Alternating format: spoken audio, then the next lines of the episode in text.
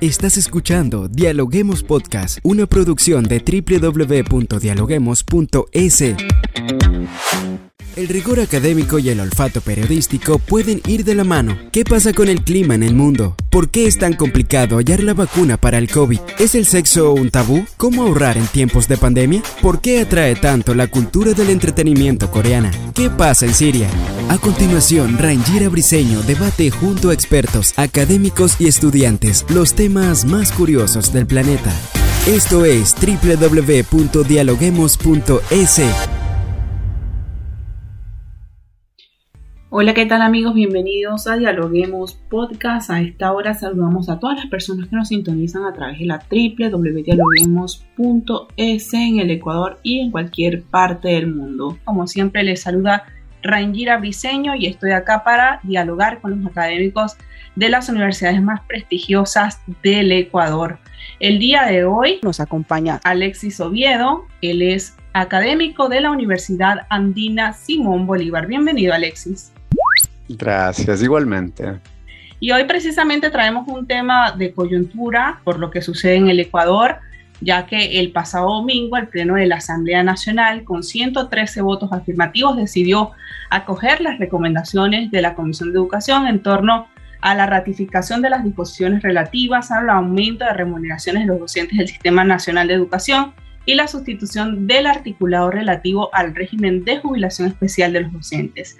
En este sentido, este argumento tentado de algunos asambleístas ha sido utilizar los recursos circunstanciales del precio del petróleo para financiar esta ley que brinda el alza a los docentes. ¿Se pueden financiar los ingresos permanentes con ingresos no permanentes? ¿Qué nos dice al respecto? Eh, hay varios antecedentes sobre esto. En primer lugar, estamos hablando de una propuesta de reforma que se llevó en el, en el periodo pasado, ¿no? que se, se dio, se aprobó en el periodo pasado. Eh, y sin embargo, en el periodo pasado, el ex ministro Mauricio Pozo ya eh, alertó sobre ello y generó todo un proceso para no dar lugar, un proceso incluso con Corte Constitucional para no dar lugar a que se produzca la remuneración, el incremento de remuneraciones para los docentes bajo argumentos similares. Eh, respecto de lo económico, el mismo ministro Pozo, ¿no? Eh, fue quien eh, en, en el diciembre del año pasado indicó al FMI que utilizó deuda pública para gasto corriente.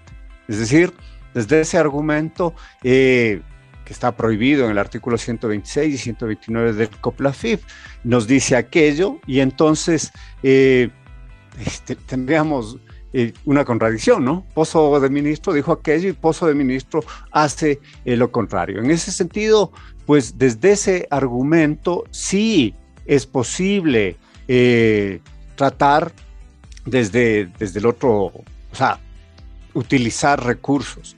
Y por otro lado, el déficit eh, se calculó con un precio del barril de 59,2 dólares, con combustibles subsidiados. Hoy el precio está por encima de los 100 dólares y no hay subsidio a los combustibles. Es decir, tenemos una enorme cantidad de recursos. Si solo hacemos la relación, es casi del 100% de incremento en precios del barril de petróleo y el incremento a los maestros sería apenas del 1,6 del Producto Interno Bruto. Hay recursos, hay recursos para destinar a aquello, pero igual que en el gobierno de Lenín Moreno, su gemelo, el gobierno de Lazo, pues eh, no tiene voluntad política para hacerlo. Claro, antes de hablar de la voluntad política, usted dice que sí es posible y que con, con el precio del, del, barril del petróleo, pero si bien es cierto, el precio del petróleo, o sea, no va a ser para siempre. Este aumento que se está dando es por el contexto. ¿El gobierno va a tener cómo sustentar este aumento en los venideros años? ¿O podría, por lo contrario, causar un desequilibrio económico para el país? Mire, los discursos de desequilibrios económicos por incrementos de 1.6% del PIB no tienen sustento. No tienen sustento porque eh, tenemos que, se realizaron incrementos para la policía también y ninguno de estos argumentos fueron utilizados, ¿no es cierto? Tranquilamente la, recibe su incremento.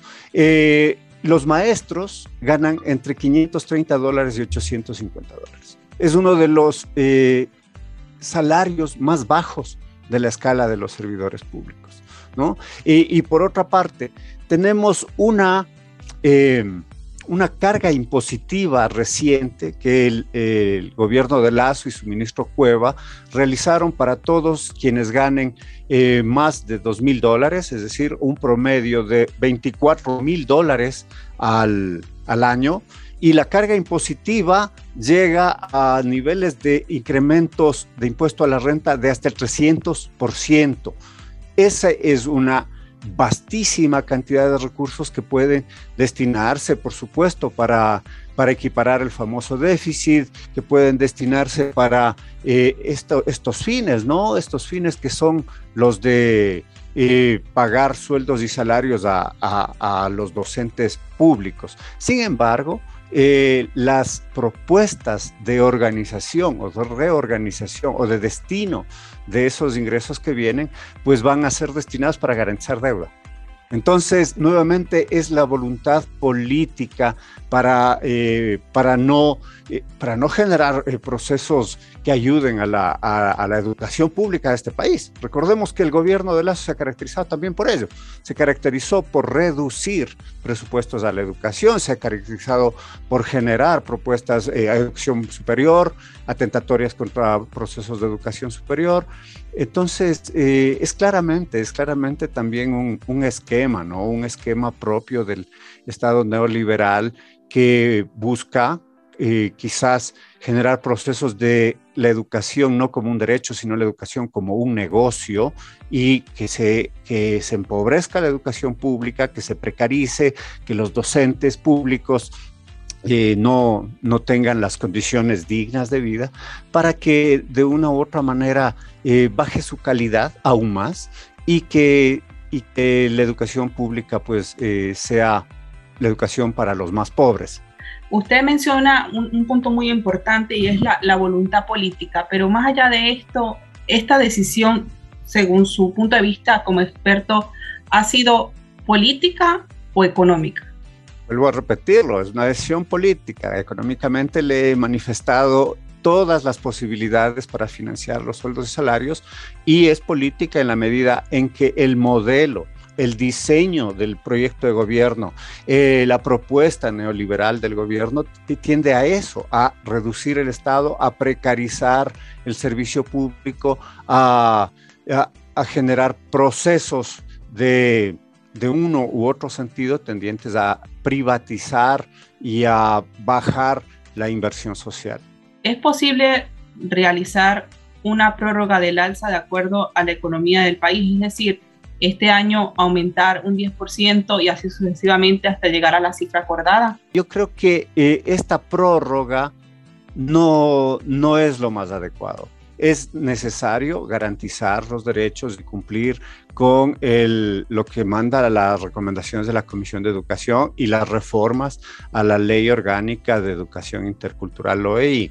Es eh, económicamente, es hay recursos, hay, le, he demostrado cómo tenemos recursos para solventar aquello.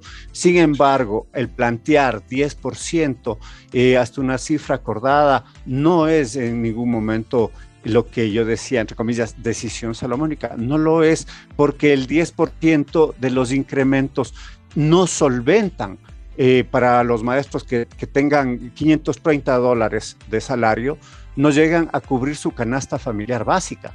O sea, la canasta familiar básica de este país está en 700 dólares.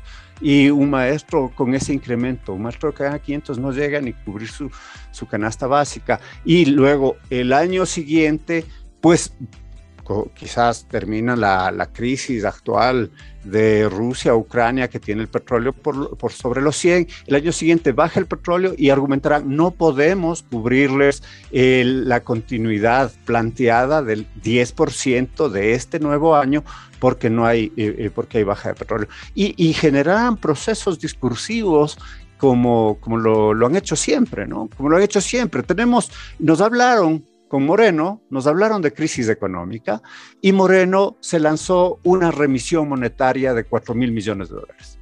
¿Para quién? para las empresas más pudientes, para un puñado de seis empresas, entre ellas grandes empresas petroleras que debían al Estado. Entonces, no hay, eh, eh, se perdonan recursos fiscales a, los, a, las clases poderosas y, se, se evitan generar incrementos hacia servidores públicos que trabajan en los sectores sociales con la población más desposeída del país. Claro, ¿y qué opina usted eh, en referencia, por ejemplo, al discurso del presidente Lazo? Porque por un lado, él ha dicho que le parece absurda la propuesta legislativa, pero por otro también asegura que los docentes merecen un alza salarial responsable que perdure en el tiempo. Pero eh, eso, eso es una demagogia. O sea, él mismo está contradiciendo. Dice, eh, por un lado, no le parece la propuesta, pero los docentes se merecen. Ya, pues si se merecen, hágalo hágalo. Usted tiene la capacidad de ordenar a su ministro de Finanzas una reorganización de la destrucción de recursos. Usted tiene la eh, capacidad para eh, realizar la, comillas, ilegalidad, como la que realizó el ministro Pozo para destinar recursos, eh, recursos para gasto corriente, recursos no, no permanentes para gasto corriente. Usted, eh, eh, señor presidente Lazo, tiene la capacidad de hacer efectivo el eslogan de gobierno del encuentro y dejar que el encuentro sea solamente con el FMI, con los banqueros y con, y, con los que, y las cámaras que eh, están de acuerdo con su propuesta neoliberal y ejerza un, encuentro con los sectores eh, como el sector salud, los médicos en precaria situación, los docentes en precaria situación, las universidades sin asignación suficiente de recursos. Ahí está. Otra vez, voluntad política. Voluntad política. Parece que todo el análisis va hacia la voluntad política, ¿no? Eh, va hacia la voluntad política. ¿Por qué? Porque corresponde a un esquema, corresponde a un modelo económico, el modelo neoliberal, corresponde a un diseño eh, y a una propuesta de reorganización del empleo, de los impuestos, de la destrucción de recursos, del carácter del Estado, del carácter de la empresa privada, que se llama neoliberalismo.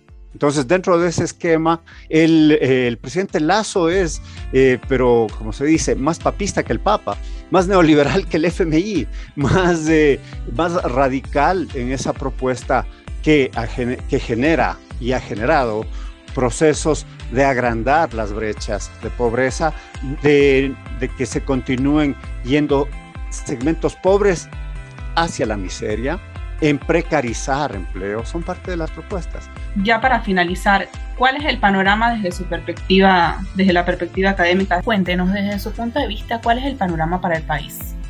La perspectiva del país eh, es, triste porque eh, em, a la par que hay un modelo neoliberal que quiere aplicarse a rajatabla, se debe la incapacidad total por parte del gobierno de Lazo para generar obra pública.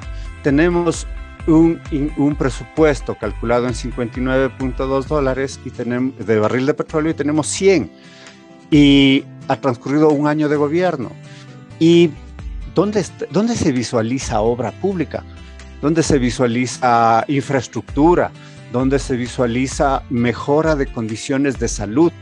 ¿No? Tenemos los hospitales, los hospitales y sus médicos que en lugar de, recontratarlos, de darles estabilidad, de dotar de insumos a hospitales públicos, medicinas totalmente carentes. Se continúa en la visión del, nefasto presidente Lenín Moreno de generar despidos o, en esa desleal visión hacia los médicos que se los dio contratos por, eh, en época de pandemia, pero cuando bajó la pandemia, cuando arriesgaron su vida y bajó ahora el nivel, pues ahora se los vota, se los despide.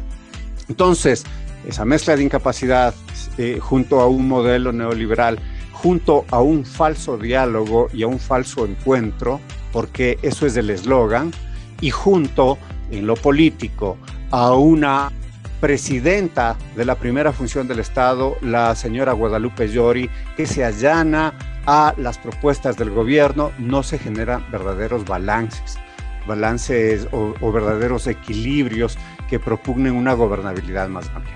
Ahora, claro, la asamblea, eh, la asamblea ahora hay la pelea por los órganos de control.